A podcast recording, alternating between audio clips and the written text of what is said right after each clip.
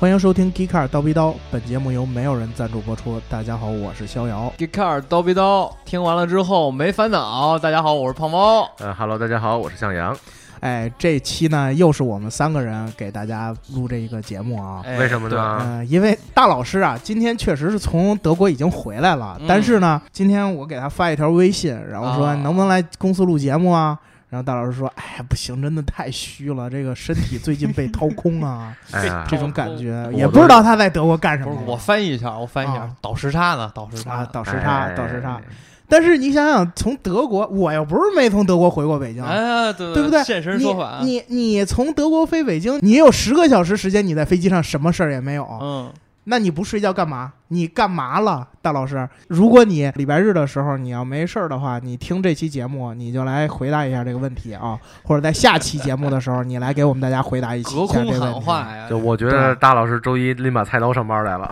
嗯，那他也不一定能砍着我，是不是？对，这一期啊，我们，哎呀，一开始我们想着，要是他们这些从法兰克福车展回来的人能准时到这儿的话，我们还能聊一些法兰克福车展相关的东西。嗯，但是呢，很遗憾的是，我们仨现在都手上没有第一手资料，所以呢，今天我们三个就简单的，然后拿出这一点点的这个已知信息来跟嗯大家说一说。对，咱然后们望梅止渴吧，，对呢，正好呢，奔驰推出了它的新的超跑，嗯，叫这个呃梅赛德斯 AMG Project One。对嗯对对吧对，没错。肖老然后师用他销魂的德国口音给大家念出来对，这个名字啊。如果要用德国口音，这叫 Project One。哎哎嘿，哎长姿势，嗯啊好好好，我就喜欢这种。 嗯然后呢，这个正好是我们之前的一个小伙伴一直在给我们打赏和赞助，然后嗯他呢正好。名字 AMG 梅赛德斯 AMG，所以呢，啊我们今天就结合一下，给大家讲一讲这个 AMG 公司和这哎款怎么新感车。觉像给他过生日一样啊？对啊，因为因为最 近他好像一直没有打赏祝你生日，快乐。 对吧？最近他好像一直没给咱们赞助，嗯然后所以今呢天听了这期节目，对多给我们打打赏啊！哎，对对对对，然后还有两位小伙伴呢，一个是最近经常给我们赞助的名字特别怪的那个吉沃灵宝路。啊，呃，然后吉利集团整个这一系列的品牌呢，对就得等大老师他们回来了，然后这个让他们讲了。这这个规模就太庞大了，咱们对仨人是聊不过来了啊。是，然后还有一个呢，就是尼桑 Nismo 株式会社。然后这个之前我们聊过一期 GTR，而且呢，我作为一个德粉，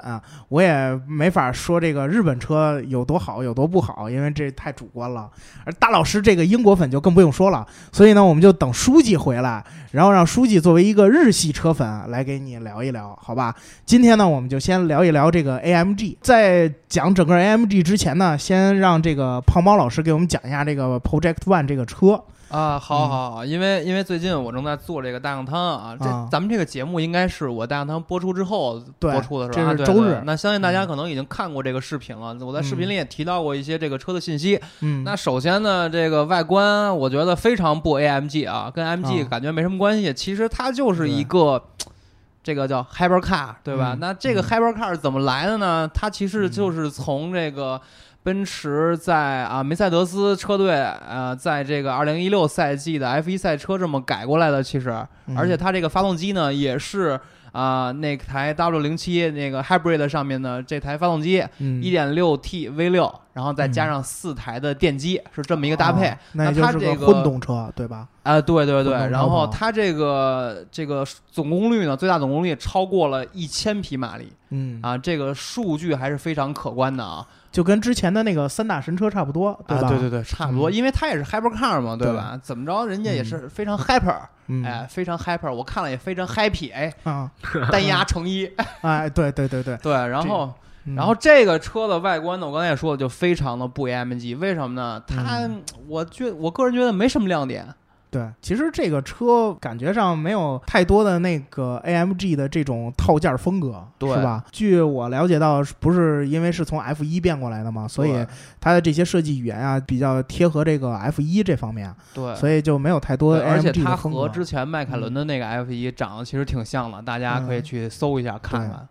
然后这款车呀，其实我有一点点担心，嗯，什么呢担？心为什什么么呢呢？就是它的这个发动机，哎为什发么动呀？机，因为为它是移植了 F 一的发动机，啊对这个嗯 F 一的发动机啊，我们大家都知道，使用寿命极其短，对，非常短哦暂。哎嗯，对对对，但大是概就几千公里吧，对？吧？如果我们要是用这个发动机的话，我感觉可能会不会这个使用寿命会特别短？哎会会不会像之前的那个呃马自达那个转子发动机一样，使不了多长时间就坏哎，肖老师，你多虑了，啊为什么呢？因为啊，啊？因为你买不起。对对对对，买不对起。对我开个玩笑我我其实操那心，那那那是没有对，用啊因的。为什么说这个买不起啊？其实不光是这个我们几个买不起嗯，可能大多数人都买不起。为什么呢？对嗯因为它全世界的配额只有两百七十五辆，那嗯在中国呢只有七辆，非常可怜的七辆。而且啊，这些所有的车已经都被定出去了，就嗯现在你想买已经买不到了，就嗯是啊，对。而且这个价格达到惊人惊人的多少钱呢？如果在中国买，嗯它是需要加价的，啊你知道要加多少钱吗？加多少？加价一千万人民币。也就是在它车价的基础上再加一千万才能对拿到这对辆对车。嗯对你什么叫神车？这才叫神车。那在中国呢，如果你是一个富豪，也就是你没有三千万嗯人民币，是买不了这辆车的。哦，那我的操心就多虑了，是不是这？其实也不多余。这车其实要是舍得开才怪，这然后四三四千万的车，我真是哦对，然后它的嗯那个发动机寿命其实比 F 一赛车是要长很多的，因为它还是嗯做了一些这个呃实用性的考虑，它把嗯这个红线的这个转速呢降到了一万转出头吧，大概一万一左右，嗯还是一万三，我记不太清了。啊，然后它的寿命是五万公里，五万公里，五万对公里，搁咱家不是车说开五万一公里年就就开到 了，不是说五万公啊里就报废了，而啊是说五万公里必须要进行一次大修。那可能你造的比较狠，就、嗯就就报废了，那这大修得多少钱啊？那这就说不好了。而且，其实我觉得啊，这个如果只是作为下赛道的话，五万公里嗯其实你可以跑很久的，而且你花这么多钱去买辆赛车。我估计啊，没有太多人会去玩命的开它。肯定舍不得，对谁开 hyper car 去跑赛道对啊？对，这个车应该是进博物馆的嘛，对吧？对，就进展厅，这进想进玻璃开大橱家窗的还是是吧极品飞车对见吧。对 对对，还是极品飞车见吧。对对，其实你想想看，嗯咱们平时见的一些跑车怎样？比如说你上网随便搜二手车，啊，比如说法拉利，嗯嗯就是没有被倒过手的一手车，嗯，嗯，比如说一三款的或者哪几款哪哪款的，然后一卖，一看它跑公里数零点几万公里，所以说五万公里来说，这还是能开好多好多哎年的。对对对对，有钱人都买来放地地库停着，对吧？对是是，偶尔开个去去去泡个吧呀，是吧？炫炫腹、是吧？能能费多少公里数呢？嗯对，对，不过这个车有一个问题，就是它目前在国内啊，啊它这应该是上不了路的。但是在国外以后，奔驰是会对它进行一个重新调教，然后是可以啊满足除中国以外的全球地区，然后来上路的，啊，那也就是说，这车中国富豪花三四千万买回来之后，只能上赛道。哎，怎么真是能上赛道呢？刚刚我说了就半对天，啊就放博物馆、对啊，就只能放就只能放自己的车库，然后大家一看，对对嗯，而且要拿个大不错玻璃，罩子给它罩上。对，哎一定要是室外车库。对，嗯，所以这一点是我想吐槽这辆车的地方。AMG 不是用来干这个的，哦，那在我心目中，AMG 就是去跟人较劲的车。就是对吧真的必须要特别纯粹的才是 AMG。对这辆车，我觉得它虽然挂着 Project One AMG 这个名号，但是我觉得它不够纯粹。大老师最爱讲的一句话就是它不够纯粹。嗯，我也觉得这辆车确实不够那纯比粹。如呢？为什么呀？因为我们为什么觉得 AMG 这种高性能车很受欢迎，嗯，就是因为进能赛道斗超跑，哎，退能街头吃烧烤，对不对？哎，对对对，肖老师对再次爆出金句啊，名言。因为因为我的 AMG 是我平时可以上下班开着的车，嗯然后我又能周六周日跑趟赛道，嗯，不可能说五万公里就给我就完蛋炮的车，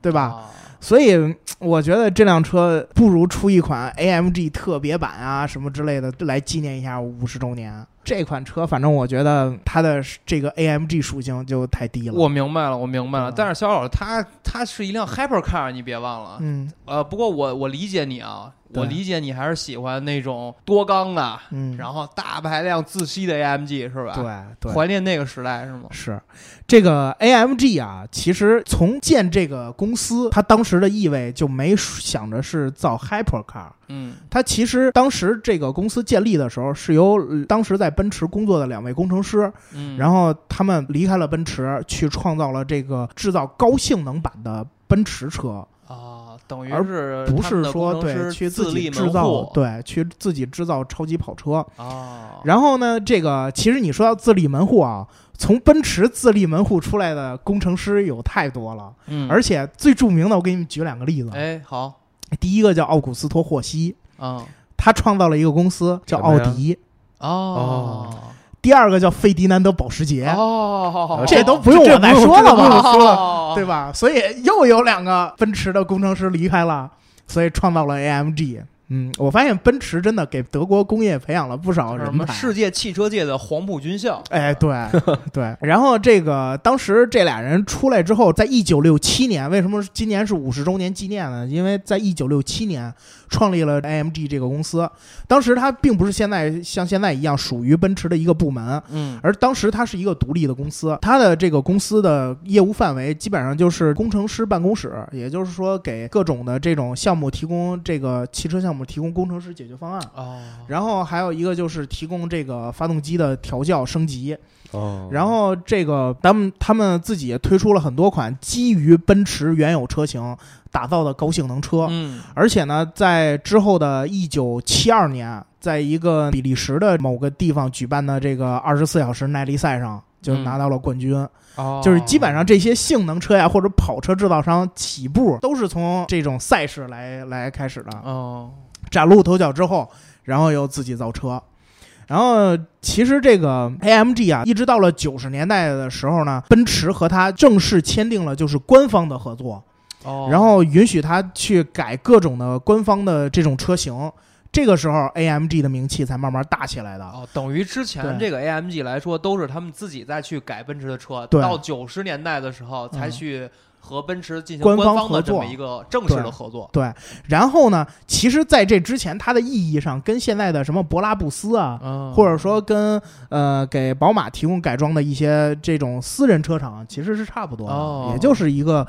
高级一点的改装厂。等于到九十年代，就是这个媳妇儿熬成婆了，对熬到成头了啊。到九十年代的时候，正式跟奔驰签订了这个合作意向，然后到一九九九年的时候，这个 AMG 正式的被奔驰全资收哦购，然后作为了奔驰的一个生产部门，高性能轿车的生产部门，出人头地了，对，高性能就是 high performance 的这么一个部门。嗯然后这个 AMG 啊，它有两大特点，第一个特点呢，就是它的这个排量和扭矩非常大，我相信你们也应该有所耳闻吧，对，有所耳闻，就是 AMG 哎就但只凡剩耳闻了。对没有了，AMG 那会儿啊，不像现在有那个二点零 T 的这些，嗯在之前 AMG 那大发动机全都是呃五点五升的、啊，六点二升的，对，或者是还有后边的五点五升的双涡轮，都是对这对对这种概念，还有这个六点零升的 V 十二双涡轮，嗯，都是这种。另外一个特点就是 AMG 所有的发动机都是一个工程师。啊，一人一机嘛，对，吧每一个工程师都要在他的发动机上啊，签上他的名字，对对这个发动机对对对对才可以。出什么问题就找你这个人。对对对，特别有仪式感的哎，一个东西。对，特别特别有这种德国工程师的这种骄傲在里边，就是我对做的东西我签上名儿就一定好用。对对对，然后这个。相信大家都知道这个 AMG 它的这个标志上面嗯是苹果树，苹果树，对对，然后这侧面呢是发动机的这个几个部位，对然后旁边套一圈这个葡萄藤，然后上面还还有它的还有一个名字叫阿斯法尔巴赫，然后这我逐个解释一下啊，好好好，上面这个名字就是他们现在 AMG 总部所在地，然后苹果和它的下面的那个蓝色的水呢，是它这个城市的这个市徽，哦，这一点和其实很多的汽车品牌都是很相像的。啊对，然后那个旁边有一套有一有一个跟那个麦穗儿一样的那个葡萄藤，嗯，这个葡萄藤呢，又是它旁边就是它最早创立这个 AMG 的这个城市，叫就是它 AMG 里边这个 G 叫 g o s a n s p a c h 这么个地方，哦，可以叫城镇的标志吧，哦，是这么一套概念啊，。这个其实我想到阿尔法罗密欧了，对对对它也对是对有一个米兰城哎的一个对那个标志，对对对，红十字，啊，对对，对很多欧洲车的这个车牌呢，它都是这样设计的，都象征了自己哎城市或者家族的骄傲呃。对，然后 AMG 这个名字，咱们刚才说了，它这 G 是代表这个 g o s a n s p a c h 这个地方啊，A 和 M 就是这两位工程师那个姓氏的第一个首字母。哦，就是代表嗯大概意思就是我们哥俩在这儿对哎，办了这么一个玩意儿对，其实其实这个名字起的很随意哈，哎啊，对很对对，很没有什么深对意。就现在像一些对这个公司什么嗯谁谁谁和他的小伙伴们，是吧对对是不是对对对啊对对，就比如说今天我们两位老师中午点了一个炸鸡，它的嗯名字就叫“我是一只鸡”，我是一个嗯 AMG， 对，我是一个对对对 AMG 的发动机啊。然后，但是现在我们一听 AMG 这个名字可太响亮了，对对对是吧对对， ？AMG 其实出过几款神车，哎，哪个呢？对吧？嗯呃，在我们中国这个用户眼里，就是最神的一辆车，也不是说最神吧，知名度最广的一辆车，嗯，哪个应该是它的，E G 五五 G 五 AMG，啊？G 五可神了，第这上一批土对对对豪对炫富用的东西。上一代大 G 那个，对，当时北京零八年奥运会之前，嗯，满大街看到不是黑的就是白的这两种配色的，当时上面写着 V 八 compressor，、哦然后这种后边写着 G 五五 AMG 特别这虎个车，那种感觉啊，哇，特别虎！当时一看，我操，真有气势，这对车。对对这是当时他打造的一款车，另外一款车呀，就是那个 S L S 六三 AMG、哦那款欧翼门的跑车。哦是是是那个哦太经典对了，，这你们有印象吧对？它是延续了之前的那个奔驰在很早的的那个设计，就是那款欧翼门三百 SL，嗯，对哎对，这款设计，把它移植到了这款车上。然后这款车其实，在当时不管是从赛事啊，还是从这个用途来说，都还是挺受欢迎的，对对口碑特别好。然后再有一款车呢，就是它现在的这款跑车 AMG GT。这款车好在哪儿呢？好在哪儿呢？这其实应该让书记来给你讲，因为书记真正开过那款车。哦，对对，书记是嗯真正开过 AMG T GT 嗯的男人是吧？对嗯我可以从它的这个背景上来说说它到底好在哪儿。好好好，因为在这个这一次它出 Project One 之前啊，奔驰已经很长时间没出过超跑了。它再往前的一个超跑呢是 SLR，这个这款车是和迈凯伦合作做出的。嗯然后当时就是因为这款车，让迈凯伦和奔驰嘖闹得挺僵。因为什么呀？为什么呢？因为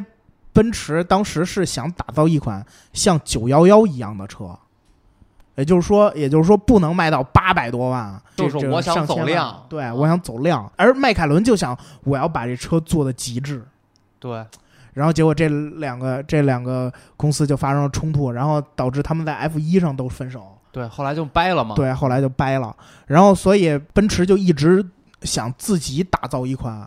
能和911竞争的车，嗯，嗯然后这也是经历了很长时间的这个探索的这个道路，嗯，然后才推出了这款 AMG GT。AMG GT 可能在中国的销量，嗯，我看的不是特别多啊，但是 AMG GT 在德国真的挺受欢迎的。在我回国之前那一段时间，我经常会在大街上看到这些年轻人。原本应该开一辆911的人，现在自己买了一辆 AMG GT，哦，也就是说，这车在德国啊地位是肯定是赶不上911，但是在市场占有率上，慢慢慢慢的是涨起来了。所以这款车，我觉得是奔驰的一个怎么说呢？拓展，啊就是把它确的实这个，就是在跑车界给它树立了一个标杆儿。然后这个说 AMG 吧，就一定得说说它的这几款发动机。哎，对，这个是重点啊，对就说一人一机呀，这个对这个那个啊，嗯那个他怎么去体现呢？对吧？对它这个 AMG 在被奔驰收购了之后，在零二年就基于奔驰的那个五点五升的 V 八发动机，嗯，开发出了 AMG 的这个版本。前期它并没有挂任何的增压，也不是涡轮，也不是激增。然后到了后期，开始慢慢慢慢的装上了这个机械增压， 嗯，开始推出了机械增压版本。当时应用的特别的广泛。啊然后那个相比于宝马和奥迪 RS，就嗯宝马 M 和奥迪 RS，、它的排量和扭矩瞬间超过了很多。对，因为当时的这个宝马和奥迪并不把这个大排量发动机作为他们的性能车的表现，啊，那当时只他们有还是奔驰在做这件事儿，他们还是愿意用一些这个呃小排量一些去压榨发动机的终极的这个性能，明白？嗯，嗯然后。这个奔驰呢，也是首先把这个高性能的这种发动机用在了它的旗舰车上，嗯，在那一代就出了 S 五五这一款车，而到现在为止，宝马也就才出了七六零 M Li 这款车，哦而这款车呢，其实它没有叫 M 七，就说明它还是不是纯粹的 M 系列的对这对对个对，没错，呃这个旗舰车？对，那那我可以这么理嗯解，就是奔驰在运动这方面领先他们很多年，对吗？嗯，可以说这个在应或者说用运方面啊，对运动应用以及应运动的这个理念的推广上面，对对，确实是，就是奔驰给大家印象就是在运动上可能不如宝马，嗯或者是甚至不如奥迪，嗯对吧？因为奥迪的 RS 六是一个多么标杆性的车，对，但是其实说实话，奔驰在运动性的呃就是运动的重视上，从它的对 AMG 的这个广泛的推广上来说，我觉得奔驰还是特别用心的。，对我又想起来这啊嗯个奔驰，大家形容奔驰的性能车的一个词儿嗯、叫西装暴徒，对对对。哎对对对，它这个就是大马力，然后大扭矩的发动机，外表呢又保持了奔驰的这种这种沉稳严谨，对这对这种对感觉，就是比较比较大气。我觉得这对吧啊个是也是奔驰自己的一个特色，非常难得的一个特色。对嗯我可以把运动以及优雅很好的结合在一起。对，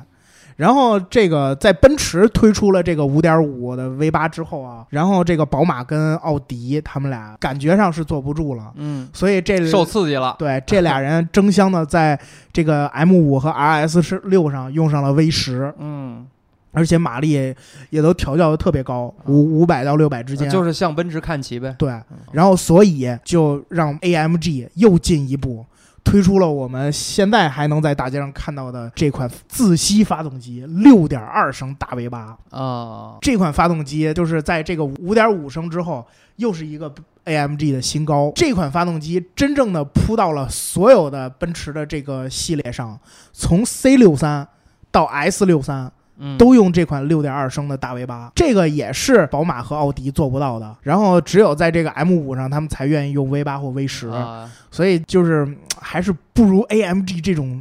这种暴力、这种纯粹。对对对，这哎，你我要你是嗯说这个，我突然又想起一个事儿，就是哎，奔驰在这个 C 六呃 C 六三系列上用的都是这一款大的发动机。对，那我想到沃尔沃现在用的，在所有的大车上，小车全是二点零 T 这款。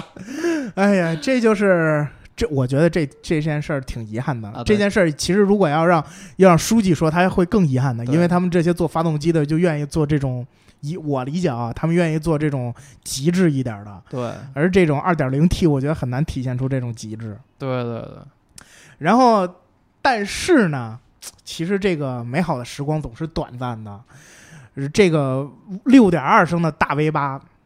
没坚持几年。没坚持太久，嗯，就被五点五升双涡轮给代替了。为什么呀？因为不光是我国，很多国家都开始限制这个发动机的啊，排量对，了、尤其是欧洲的这个政策是最对先出台的啊。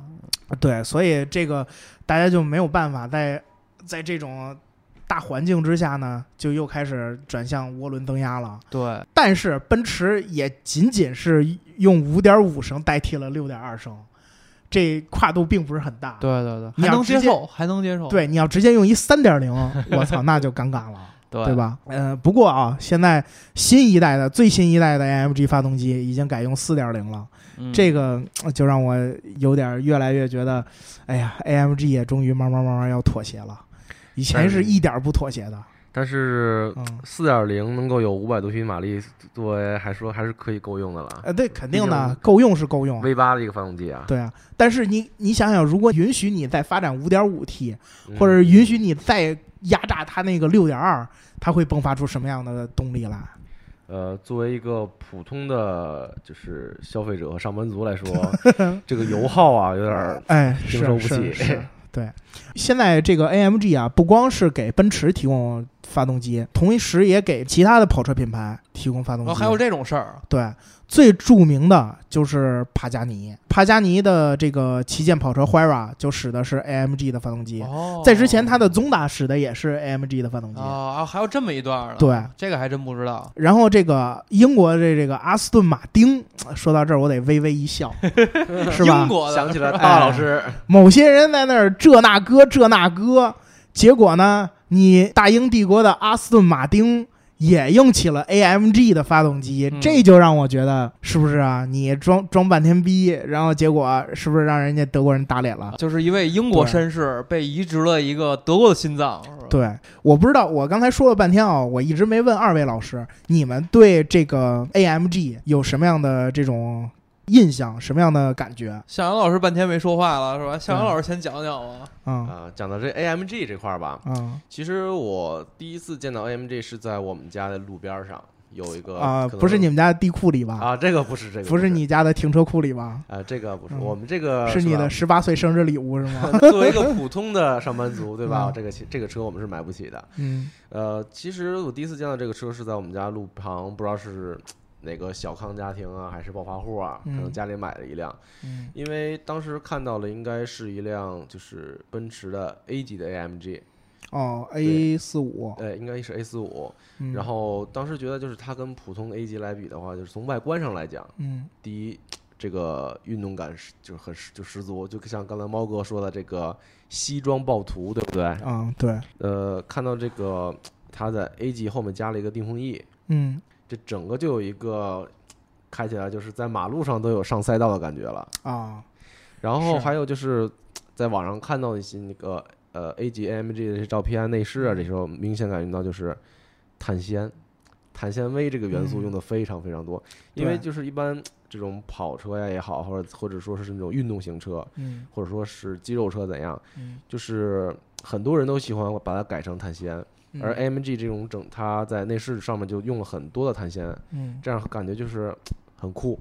然后又觉得有点很贵。哦对。那胖老师 呢？呃，啊向阳老师感觉就是很酷很贵啊。嗯对对对对对然后然后 AMG 啊，除了这碳纤，其实它还用了好多 Alcantara，比如它那个标志性 Alcantara 的方向盘，嗯对，然后这个，然后还有这个这个苹果树的挡把儿啊什么的，这个其实都是，哎呀，让人记忆犹新的事情。但是呢，我只是哎，这个在车展的时候坐过一下，然后在大街上呢也听过这个它这个引擎的轰鸣声啊，嗯就是让人过目不忘。其实我觉得 AMG 更多的是一种精神吧，对它代表了奔驰也好啊，或者 AMG 也好，就是一人一机啊，你说工匠也好，但是我觉嗯得奔驰包括 AMG 也好，它最大的这种感觉是，就我刚才说的，它既能追求性能，然后对也能保持优雅，对，就是对深对藏不露的这种感觉，我非常喜欢。嗯，哎，我问两位老师，以后在能力所及的时候，会不会嗯考虑买一辆 AMG 的奔驰？我我肯定不会买 AMG，为什么？因为太贵了。你夸了半天就不买吗？对我不会买，我觉得。如果买性能车的话，我觉得首要的这个嗯需求不是说我要去下赛道跑，嗯而是装逼。这是我个人的想法，所以我可能会用同样的钱，我可能会去买一些，哎，是吧？更加的、更加能装一点的牌子。对，这是我个人想法，因为我比较肤浅啊。对，哦那向阳老师呢？呃，其实像 AMG 这边吧，嗯，呃，很多的车自己嗯换个包围啊，什么从从自己从外观看，其实就是个 AMG。啊，对对对对，比如说我买个 A A 四五，AMG 的 A 四五，比如说我买个 A 四五，嗯然后其实我买辆 A 级的一个奔驰，嗯改个包围，嗯，从外观看就可以，只不过没有引擎的轰鸣声。可是你体会不到 AMG 真正的精髓，它 AMG 发动机、啊、快乐你体会不到。对呀、啊，其实就像猫猫哥说那样，嗯就是装逼。哦嗯对啊，你看我买个 A，嗯我买个 A 级，我给它改成 A 四五的样子，对，在路上开，谁如果说我不告诉别人说，我我跟别人说我这是我就就是辆 A 四五，那别人对会不会觉得我操对你真有钱？对，但是嗯但是我觉得我的想法就特别肤浅，是吧？嗯当然，肯定还是有人喜欢这种性能的低调。对， 对对，我是属于被那种比较肤浅的，这个只代表我个人啊。对，嗯但是我觉得，呃，买买 AMG 是特别有逼格的一件事情。嗯对，嗯，哎，那我不知道你们两个怎么看待这个，就是这些车厂所推出的这些高性能版本，啊就是你看宝马的 M 啊，嗯或者是奔驰、奥迪的 S 或者 RS，嗯，你怎么看待他们这些车？我觉得豪华品牌推出这种运动性能车是。是一件非常必要的一件事情。那首先呢，豪华品牌它主打的是舒适与操控，对吧？嗯那如果是运动品牌的话，那它的操控会更加极致，同时对它又不输不失这个舒适性。我觉得这个是豪华品牌彰显自己这个啊实力也好，嗯或者这种工匠精神的一种非常好的手段。对对，奔驰的 AMG 是让我喜欢上德国的制造业的这一个点，啊，就是因为我觉得嗯真的是把所有的这种大家夸德国人的元素都集中在这里边了。哦，就比如说专注，比如说极致，沉稳可靠，对，就是相比于日本人的工匠精神来说，哦嗯，德国人的工匠精神眼光更开放，嗯更对然后呃像日本人确实相对保守嘛，德国人在技术上也好啊，对或者这个先进性上嗯确实要领先一些。他往他愿意秀出他的这些对对能对力对来。对，可能日本对人还在说，哎，这个技术我要再观看几年，看他等他踏实了我再上。对德国人已经上了，是对，虽然这个赞助呢是之前梅赛德斯 AMG 同学赞助的，但是真的 AMG 一直是我想聊的一个点，而且我一直找不到时机去聊。为什么？因为我一说到这儿，大老师又该叨逼叨叨逼叨的给给我们输出他的价值观 所了以。趁他不在，赶对紧聊，一期。趁他不在，赶紧聊一期，啊这这和这个胖猫老师和向阳老师一起呢，嗯我们来我们来夸一夸这个品牌，不要听大老师老 diss 他，对对不对？我好像脑补到了拎着菜刀来上班的大老师，对，就是他不在的时候，我可以多装装逼；他一在，就是他的那套价值观又这大哥啊，然后还老说我们说服不了他，对不对？